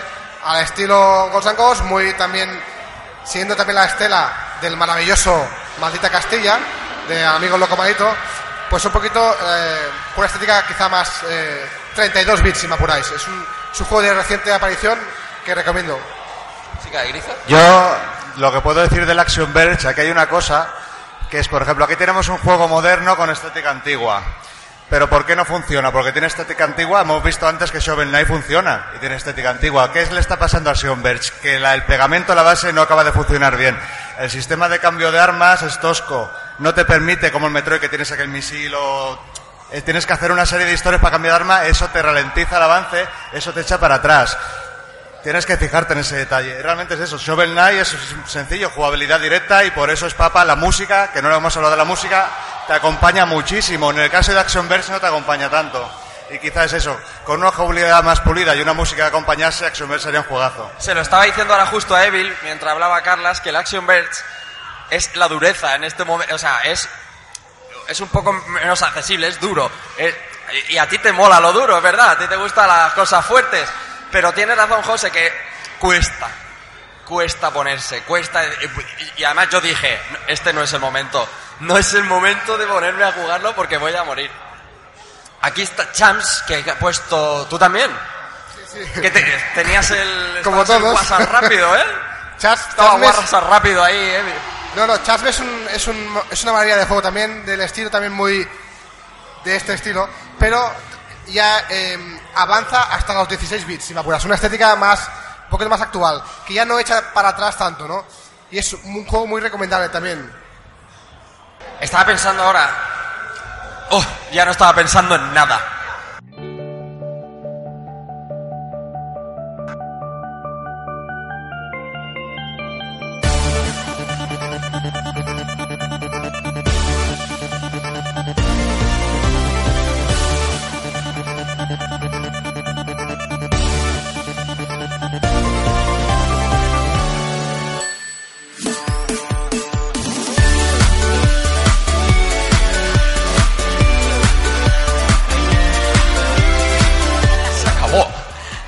Esto quiero que hable. Yo no quiero hablar. Yo ya hablaré de Sonic Manía. Hablaré. Habla, habla. No, ahora no. Digo que hablaré. Que, que podré explayarme. En el futuro. Cosas que pasan. Bueno. Eh, este era- ya lo han pillado. Producciones actuales que son juegos retro directamente, ¿vale? Quizá el ejemplo más claro es Sonic Mania por el superventas que es Sonic Mania, porque Sonic es, eh, sigue siendo hoy en día, aunque con altibajos, eh, una mascota recortada por todo el mundo. Y se sacaron de la manga, bueno, ya sabéis, con Cristian Iguaje, con Padogua Games, con T. López, una, una obra que ni siquiera los fans de Sonic más acérrimos como yo esperábamos. Y coge justo lo que había, quiero decir. No es un juego de 16 bits, porque es lo que decía antes, más ambicioso a nivel de, a, nivel de planos, a nivel de sprites. Vamos a poner que es un juego de 32X vitaminado, ¿vale? O Saturn. Pero tenía lo que queríamos. Un Sonic de los de toda la vida con un añadido que eran pues ese Studiopolis, esa- esas pantallas que añaden y- y mecánicas de la jugabilidad que también se añaden que lo han hecho salir al final en todas las plataformas, dos ediciones, una, normal y luego la Plus al año, al, año siguiente con dos añadidos, dos personajes más. Mimar la saga. Lo tuvo que hacer Christian Waget. Sega es un poco a veces especialita. Porque hace los Yakuza muy bien. Pero tuvo que venir el chico que inventó el motor para hacer el port de Sonic a hacer un Sonic como Dios manda. Nadie ha quedado descontento de Sonic Manía. Es el ejemplo claro de que lo que funcionó en el 91 funciona. Y no solo para los que estábamos en el 91 jugando a Sonic. Porque los que somos papás sabemos que tú pones a un niño, un Mario, un Sonic de la época, juegan. Pero pones Sonic Manía, tú le pones Sonic Manía a un niño y es la cara de ese niño es la mía. Bueno, la mía no, pues mi hijo es más guapo. A ver, Que lo sabemos todos. espera, espera, que no, no te se oye, dime, dime. Que estás hablando de tu niño, que lo Hombre, sabemos no. todos. Yo puedo que hablar le tienes de- aleccionado. Que puedo hablar de tu hijo si quieres. Puedo hablar de la de Carles, de la de Lice, puedo hablar de... Pero tengo que hablar del mío. La cara de esos niños jugando a Sonic Mania es decir, es que es un juego de ahora. ¿Vale? Que lo ha comprado el papá ahora. Y se juega como el de antes. Pero mejor. Funciona. Lo que funcionó, funciona. Lo que pasa es que a veces le dan mil vueltas. A Saga Sonic le ha pasado especialmente, con mayor o menos suerte. Y lo que pedía la gente no era darle vueltas. Era esto. ¿Qué pide la gente ahora? A lo mejor no Sonic Mania 2, pero sí de seguir esa línea, ¿vale? Eso que han hecho con, con Studiopolis, que me están poniendo a caldo aquí al lado. Esa línea, coger a esa gente y decirle, haced un juego de Sonic completo. Sin coger Green Hill Zone, sin coger... Completo. Funciona. ¿Sabes a qué Mario, a qué Mario juega tu hijo? A mi, mi hijo no ha jugado ningún Mario en la vida. Sí, delante de mí. ¿Qué me estás contando? Mario y Sonic en los juegos Hombre, olímpicos claro, porque sale Sonic. si no, no lo juega. Exactamente. Que- dice Evil que lo hace Sega, efectivamente. Nah, Mira, estaba yo delante. Cuando Rico has dicho su niño pensaba que decías el coche.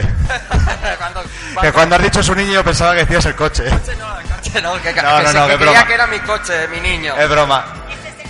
El nuevo, el nuevo. no, eh, Ninja el- Saviors. El, tema está, continuando lo que dice Rafa, perfectamente. Aquí tenemos dos ejemplos.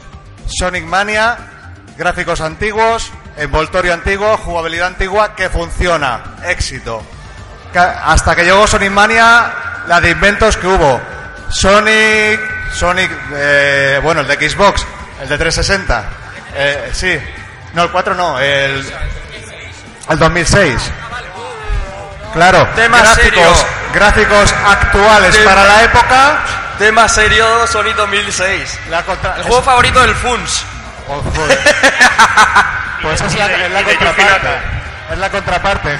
Gráficos actuales para la época, una historia bien, pero mecánicas por los suelos. Totalmente. Jugabilidad horrenda. ¿Qué pasa? Que ya puede estar todo lo demás fetén, que si la jugabili- jugabilidad, la mecánica, el- lo que muchas veces se olvidan de comentar eh, hoy en día, si eso no funciona, todo demás va al traste. Eh, Me tiraría hablando de Sonic un buen rato más y lo sabéis. Pero seré bueno y diré Ninja Saviors. ¿Eh? Bueno, imaginaos, bueno, todos conocéis, ¿no? Lo que hizo Ninja Theory con la saga Devil May Cry, ¿no? Que hizo como un reboot de, lo que era la, historia y, bueno, y de algunos elementos del juego, ¿no? Pues lo mismo hizo Natsume con Ninja Warriors el clásico de Taito, de doble o triple pantalla, ¿no? Pantalla panorámica. Pues hizo una reinvención de ese clásico con la misma historia, el dictador Bangler que, que está dominando, está dominando el, el país. El país no hay un rebelde que se llama Mulk que tiene unos androides que van a acabar con el ejército de Bangler. Y bueno, eso lo, lo reinventaron en Ninja Warriors Again. Así se conocía en Japón, ¿no? Le dieron un rebozado gráfico, lo actualizaron, le metieron muchas mecánicas. Bueno, es- sigue siendo un beaten up en dos dimensiones, sin profundidad, pero le metieron muchas más mecánicas, ¿no? Combos, golpes especiales, etcétera, etcétera. Pues ahora imaginaos el Gears of War y su versión remastered, War Remastered. Pues imaginaos eso mismo de Ninja Warriors con Ninja Saviors actualmente. Es lo mismo, pero con sprites. Es decir, cogemos los escenarios, los hacemos más bonitos. Algo que no podía hacer la Super por sus limitaciones de memoria. Metemos más animaciones tanto a personajes como enemigos y además incluimos a dos nuevos personajes con unas mecánicas que en aquella época no podrían haber hecho en Super. Que a mí me encantaría preguntarle a los desarrolladores si lo tenían pensado en aquella época, ¿no? Sería muy interesante preguntarle, oye, ¿teníais pensado hacer esto y no lo pudisteis llevar a cabo por, lo técnico? Yo creo que más o menos sería algo así, sobre todo por el nuevo personaje Raiden, que es un robot gigantesco, que es más grande que cualquier enemigo final del juego y que se puede transformar, ¿no? Tiene una mecánica de Transformer que se transforma como una pistola, rollo Megatron, y puede acabar con los enemigos, ¿no? Y eso es simplemente maravilloso, ¿no? Ver como un juego también mantienes la estética sprite y haces un remake como hacen en un AAA con Gears of War. A mí que me gusta escucharte como a nadie, yo más que de tu mujer. Me, me quedan cinco minutos y quiero ir. es broma. es broma, es broma. Te tengo que trolear. Si no, esto no sería rejugando. Sería esto la mesa redonda de la Madrid Games Week. No. Hablamos eh, jugados- juegos actuales y la estética clásica. ¿Estabas diciendo algo? No, ah, no. Había una chica por ahí ladrando. Total, Fight and Rage, que tuvimos la suerte de probarlo en la Barcelona hace un par de años en un arcade magnífico. Fight- Fighting Rage, eh, yo creo que es la, la perfección del beat'em up. Es el, el beat'em up es que es un género que en los últimos años pues ha sido un poquito olvidado, ¿no? Eh, en pos de- del, del hack and slash, ¿no? Es un, que sería un poquito la evolución, ¿no? Fighting Rage es un, es un juego, digamos, es un beat'em up que coge, hereda muchísimo de clasicazos como Final Fight o como Street of Rage, por ejemplo, eh, sobre todo en su segunda entrega, y lo mejora en todo, ¿vale? Incorpora combos, incorpora eh, parries, incorpora eh, cancels, o sea, tiene un montón, un numeroso, eh, un gran número de sprites en pantalla, o sea, hay un montón de enemigos que es lo que siempre queríamos en un beat'em ¿no?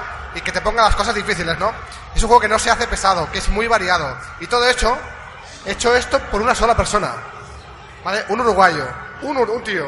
Increíble. Este juego es increíble. Al lado tenemos Blazing Crown, que me decía Evil, del que hablabas antes en la conferencia de Konami, que debería ver la gente, que al final, lo que hablábamos de contra, ¿no? La Perdona, no, sí, sí.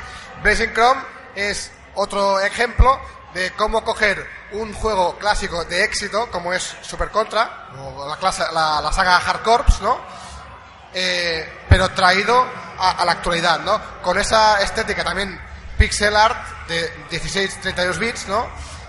Es un juego difícil, es un es muy variado también, que es- tiene sus fases de, de vehículo y tiene sus fases de a, más puro estilo run and gun, ¿no? De, de contra y es una, o sea, distintos personajes con armas, es una vamos, una maravilla. De hecho, yo me lo ya me lo he comprado dos veces en PC y en, en Switch y espérate que no me lo compré en Play 4. Es un, es una maravilla, de verdad. Tenemos más ejemplos como el superaidora de Loco Malito y Grizor que conocéis todos y Oniken. Bueno, eh, el caso de Oniken es curioso porque Blazing Chrome es del mismo equipo de Oniken, pero en este caso Oniken optaron por una estética 8 bits y aquel, aquellos tipos de juego de acción que habían en 8 bits eh, que eran muy populares en NES. Además hay rescate de sprites, ¿eh? Sí, sí, sí, sí. Hay rescate de sprites. Y luego tenemos el ejemplo de Superidora, ¿no? De Locomalito, que se nota que es una producción actual de, de alguien que ama a los matamarcianos de toda la vida, que ama a los matamarcianos como Gradius, que ama a Darius, ¿no? Lo puedes ver en, en multitud de, de formas en el diseño del juego y cómo está hecho, ¿no? La manera en que te presenta los niveles, con una pequeña introducción y luego apareces en el nivel que, que tiene, en, el, eh, en una fase temática, como hablábamos antes en la, en, en la confe de Konami sobre, sobre, sobre- Gradius, sobre Gradius. Elementos, elementos de Taito, como el poder elegir Claro. alguna ruta. Y bueno, muchísimas cosas y muchísimas mecánicas de matamarcianos que ellos han jugado arcades y que han trasladado de una manera increíble a Superidora, ¿no? Que sigue siendo igualmente fresco y original en su propuesta. que no solamente los que han jugado los arcades, o sea, un- uno de mis juegos favoritos, que eran matamarcianos, era el Space Hawks en Amstrad, que me lo pasaba hasta el final, y a mí este tipo de juegos me enganchan muchísimo, y ver una cosa que es un paso más allá, que tiene mm, una jugabilidad más eh, elaborada, eh, a mí me flipan ese, ese tipo de juegos, y yo creo que es algo que va a seguir vendiendo toda la vida, porque engancha. Como decía, me queda no demasiado tiempo y hay un tema que no me quiero dejar. River City Girls, que es muy reciente y que, y que es gloria bendita en el, en el, en el beat'em up. Que yo, mira, hablando de River City Girls, hablaba antes de Street for Rage 4. Eh, que al final es esto. Una estética nueva, la jugabilidad de siempre, funciona. River City Girls. Es otro, es otro beat'em up reciente, muy bueno, que es el de la saga Kunio-kun, ¿no? Pero con, con gráficos ya, ya no tan eh, de, Kunio y protagonizado como por las chicas. En este caso tienen que salvar a Kunio y al, colega, pero incorpora muchísimas capas de profundidad al, al género. Es también un buen número de sprites en pantalla y se va complicando la cosa. Vas mejorando el personaje, vas mejorando nuevas habilidades, nuevos, nuevos movimientos y vamos, un, gran trabajo. Precisamente de una compañía que se llama Way Forward, que ha hecho mucho para la escena neo-retro, precisamente. Dime, dime. Es realmente curioso que de River City Girls, ¿no? Tú conoces Kunio Kunta Chinobanka, ¿no? Era la tercera entrega de Super Famicom, ¿no? Claro. En, en ese juego ya podíamos llevar a estas dos chicas. Sí. A estas dos chicas, pero no acaban muy bien en ese juego. No y aquí sale bien. Cunio al principio y todo. y en esta, en esta ocasión tenemos River City Girls que podemos llevar a las chicas que han de rescatar a los chicos, ¿no? está bien, ¿no? Muy de actualidad, ¿no? Está bien. Más actualizado. Está bien, está Para bien. no ofender a nadie. ¿Qué pasa? ¿Cuánto...? Oye, que yo no lo conocía y me estaba flipando, me lo ¿Cuánto estaba contando y digo, esto lo quiero ver yo. Muy chulo. Freedom Planet, que huele a... Bebe de muchos, bebe de muchos, Freedom Planet, de plataforma rápido, con cosas de Sony, con cosas de Rocket, eh, de Rocket Knight. Eh, creo que queda... Gol. Este lo has puesto tú. Infinos. Eh, esto es, es una obra maestra del, del shoot em horizontal. Probablemente desde la saga Gradius que no se ha visto nada igual. Infinite Gaiden es impresionante y hace un par de años que, que salió y es un juego pues que guarda una estética de 32 bits que podría pasar por un juego de Saturn tranquilamente y de verdad es, es increíble. De hecho, nuestro amigo Frank Friki, experto del, del género, siempre también lo recomienda. Es de verdad es uno de los de los mejores que guarda esa estética y esa jovialidad clásica de shoot up horizontal, pues hecho hecho actual, ¿no? Con, con las capacidades técnicas actuales. Y cómo mola, Carlas, ¿eh? ver ese fondo que se veía en el vídeo de la ciudad destruyéndose, que lo tenían grandes clásicos, ¿no?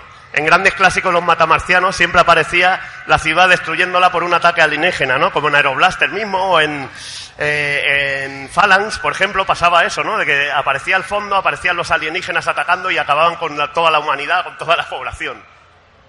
Eh, decía antes, estamos hablando todo el rato de juegos nuevos, de alguna manera, o no muy, o no muy viejos, y que huelen muchísimo a clásico.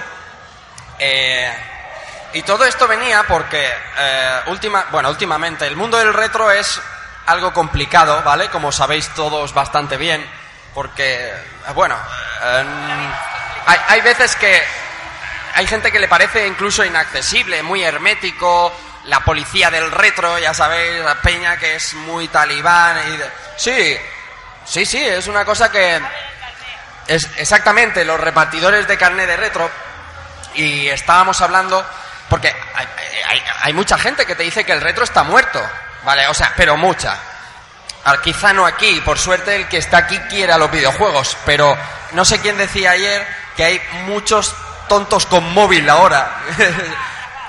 Una persona responsable de uno de los grandes stands de aquí, yo hablaba del retro, y yo decía, mi corazón está en el retro.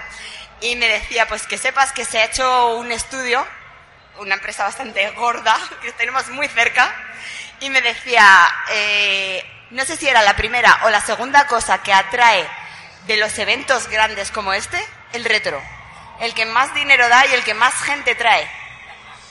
La prueba, la prueba con todo esto es que si esto que os hemos enseñado funciona, aunque sean juegos actuales, esto es lo que lleva funcionando siempre. De otra manera quizá, pero no puede ser que, es que se dé al retro por muerto. Hablaba antes Carlas eh, del neorretro, ¿vale? Porque claro, todo el mundo tiene un pensamiento de cuándo empieza el retro, ¿no? El retro, alguno es PS1, algunos es, no sé, después de. antes de los polígonos. Pero, ¿cómo se mide eso? Porque juegos de píxeles los acabamos de ver. Eh, ¿Dónde empieza el retro? Venga, voy a empezar por ti. Pues la, la pregunta es, si acabamos de demostrar que las mecánicas clásicas no son clásicas porque siguen a día de hoy, y hemos demostrado también que ese aspecto mm, de pixel o 2D también se utiliza a día de hoy, con lo cual tampoco se puede considerar retro, ¿qué es exactamente lo que llamamos retro? ¿Por qué seguimos trazando una barrera casi virtual entre una época y otra? O si esa barrera tiene quizá más que ver con los recuerdos y con la nostalgia que con algo físico o tangible. Claro, claro. Si es justo lo que planteaba, lo que planteaba Carlas. Ah, para, mm, para mí que soy joven y tengo 22 años, quizá el retro... ¿Por qué os reís? ¿Y que tengo 22 años? Pues a lo mejor el retro para mí es... Metal Gear Solid 2. Cállate. No, pero, pero si te quitan el fular tienes 15 años más, tío, y lo sabes. ¿Dónde, Lo sabes. Nacho, ¿dó- ¿dónde empezaría para ti el retro? ¿O tampoco existe esa...? A ver, ¿hola? Sí, ¿no? ¿Se me escucha? Vale. Eh, no, iba a decir básicamente que realmente esto es algo muy propio del ser humano, o sea, lo de categorizar algo, ¿vale? Es decir, a- nuestro cerebro tiende a organizar como si fueran las carpetitas de Windows porque si no nos volvemos locos, entonces tenemos que llamar a algo retro. ¿Qué es retro? Diría que retro es todo aquello que viene detrás y ha pasado una serie de años, ¿no? Es decir, por ejemplo, mi primera consola fue una Mega Drive, llegó a casa, eso fue una explosión para mi hermano y para mí, un Pit Sampras que era la leche, o sea, tú decías, hostia, esto es tenis. Ahí está, exacto. Era, tú veías eso y tú decías, joder, me, me- me está, me está empezando a gustar el tenis. Como el, como el chiste de Joaquín, el jugador del Betis, pues lo mismo. Dice, no he cogido una raqueta y me está empezando a gustar el tenis. Pues, por ejemplo, para mí el retro empezaría a lo mejor a partir de ahí, pero porque fue mi primera consola. Obviamente tienes que tirar más atrás. Pero a lo mejor yo, por ejemplo, al no tener un, un Spectrum, por ejemplo, una MSX2, que era lo que, lo que yo viví en casa de mis tíos que sí la tenían, para mí retro empieza en Sega Mega Drive, pero realmente el retro es todo lo que viene detrás ya. Bueno, tú, tú eres el hostigador de esta movida. Bueno, no, no, soy yo. So- soy yo. Sí, exactamente. Aquí, ¿quieres saber cuántos años tienes? ¿Dónde empieza el retro, Carlas? Y te dice, en el Gradius. No, y al final, como conclusión, yo creo que el retro es un- o sea, donde límite, ¿no? Es algo más subjetivo, ¿no? Para unos será, como dice Nacho, será la Mega Drive, para otros en la Play 2 ya es retro porque han nacido más tarde, ¿no? Yo creo que es un poco subjetivo. Hay, hay quienes dicen que, que eh, la Play 1 ya es lo máximo del retro. Bueno, yo que organizo la Feria Retro Barcelona, pues para mí, eh, fijaos, este año ya voy a dejar entrar a la Xbox 360 y la Play 3, porque técnicamente, según los americanos, una, una, una máquina que ya no se fabrica, eso ya es retro. Bueno, eh, ahora mismo la 360 es, es una consola que está en un limbo, ¿no? No es actual, pero tampoco es retro. Bueno, pues tampoco me parece del todo justo, ¿no? Yo, yo considero, para mí, Play 2 sería un poquito el el- el límite de, de retro, pero claro, yo pero yo no tengo la verdad absoluta. Es, es una cosa, creo yo, que es una cosa subjetiva. Si habláis con cada uno, te dirá, no, no, pues para mí es Master System. Bueno, vale. Es, al final, cada uno. Y lo que dice Alex, hemos demostrado que mecánicas y estética clásica son absolutamente vigentes a día de hoy. Con lo cual, el retro no está muerto. Creo que mm, el, el Nos retro... matarán. Digo, muy breve nos matarán porque... Vale, vale, ya termino con esto. Sin miedo. Que comienza y termina en la memoria. Eh, mi amigo Adrián Suárez, autor del libro, de este fabuloso libro llamado El Padre de las Almas Oscuras, dedicado a la saga Soul, fabuloso, comentaba el otro día que para él, con todo el motivo del lanzamiento de la Mega Drive Mini y tal, la Mega Drive, la Mega Drive no es lo mismo para él sin ese adaptador tocho que le, que le causaba mogollón de problemas detrás de la mesa porque tenía que engancharlo y, y no podía cuadrar la mesa y que ese recuerdo para él no se puede disociar de toda la experiencia que tenía con la Mega Drive y yo creo que eso es retro. A mí, ya os digo, me encantaría seguir, pero detrás de nosotros hay una conferencia maravillosa de Atila Merino y compañía y no vamos a quitarle más tiempo porque tenemos que llevarnos todos como hermanos, así que, si me permitís, nos pasamos a despedir. Yo es que soy un tío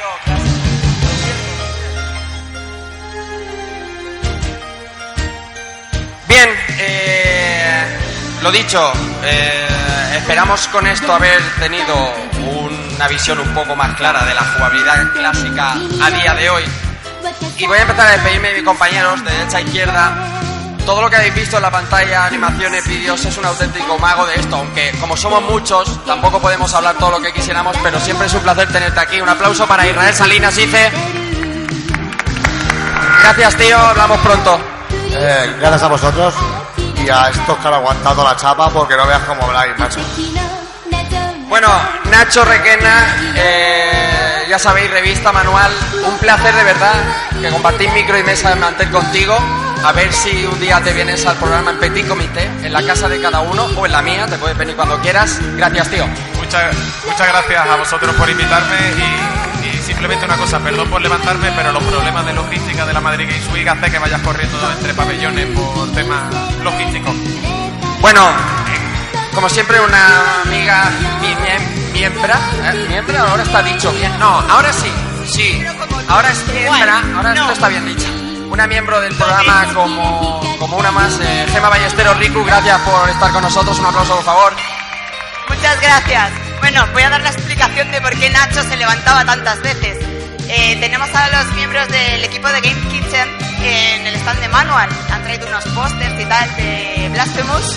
Entonces, si queréis pasar, pues eh, están por allí. A mi derecha, mi amigo y maestro Evil Ryu. Un aplauso para él. Gracias, Evil. Ay, perdón, que, que estaba algo ocupado ahora, per- perdona. No se puede ser más cabrón. No, tío, pero la experiencia que tuve ahí con ese con esa cosa que me pasó, bueno, eh, lo que me pasó con Antena 3 ahí en, en Final Fantasy VII, me ha dado una buena frase para mi lápida. Perdón, estoy ahora algo ocupado, ¿no? Exactamente, salen a Antena 3 y todo. Bueno, Alejandro Pascual, un placer contar contigo rejugando. Te digo lo mismo que a Nacho. A ver si un día nos juntamos en Petit Comité, hablamos de algo, algo más concreto. Un placer y gracias. Un aplauso para él, por favor. Muchísimas gracias de verdad por esta eh, oportunidad de poder eh, hablar con vosotros y espero que repitamos en un programa normal de rejugando o jugando de esos maravillosos que tenéis y acepto la invitación para cuando queráis, claro que sí. Señor, el ideólogo del programa de hoy ya sabéis que os espera en la Retro Barcelona a partir del 29 de noviembre. Soy un tío de marketing. Carla García, un aplauso para él, por favor. Gracias a vosotros, compañeros. Es un placer estar aquí hablando de lo que más nos gusta y sobre todo a este ex- excelente público que ha aguantado como, como unos jabatos aquí. Gracias. Bueno, eh, José Ciudad, amigo de esta casa y gran sabedor, gracias otra vez por no fallar cuando estamos en los directos. Y sabes que en el siguiente, cuando me preguntes, también te diré que te sientas. Gracias, un aplauso para él, por favor. Bueno, gracias a ti por invitarme una vez más. No me voy a despedir mucho porque yo me quedo aquí. Yo estoy en la siguiente también. Yo soy, ya he dicho, soy el personaje de Season Pass de las charlas de hoy. Esta es la tercera en la que voy a estar. Así que bueno, si no queréis marchar, haréis bien porque al fondo tenéis un grupo de, si, si os giráis lo veréis, están ahí al fondo esperando para entrar a hablar de la época dorada del software español y de un libro que presentamos junto a Etilia Merino y la verdad es que va a estar muy bien. Y queda como siempre por último un servidor que se despide dando las gracias a Adonías, a, a- la gente de Retro Wall. Nada, yo no merezco. A la gente de Retro Wall que siempre cuenta con nosotros, a Adonías que estás ahí. Muchísimas gracias por el apoyo logístico. Gracias a Adonías. Eh, despidiéndome, sí, a los del FIFA. Hablando en serio, eh, siempre un placer y siempre es un gusto venir a Madrid porque, si me permitís, eh, me voy a poner de pie porque para mí contar con la gente que tengo a mi lado siempre es un honor y con el público a lo que me quiero referir dando un aplauso. Recibid un saludo de Rafa Valencia y chao.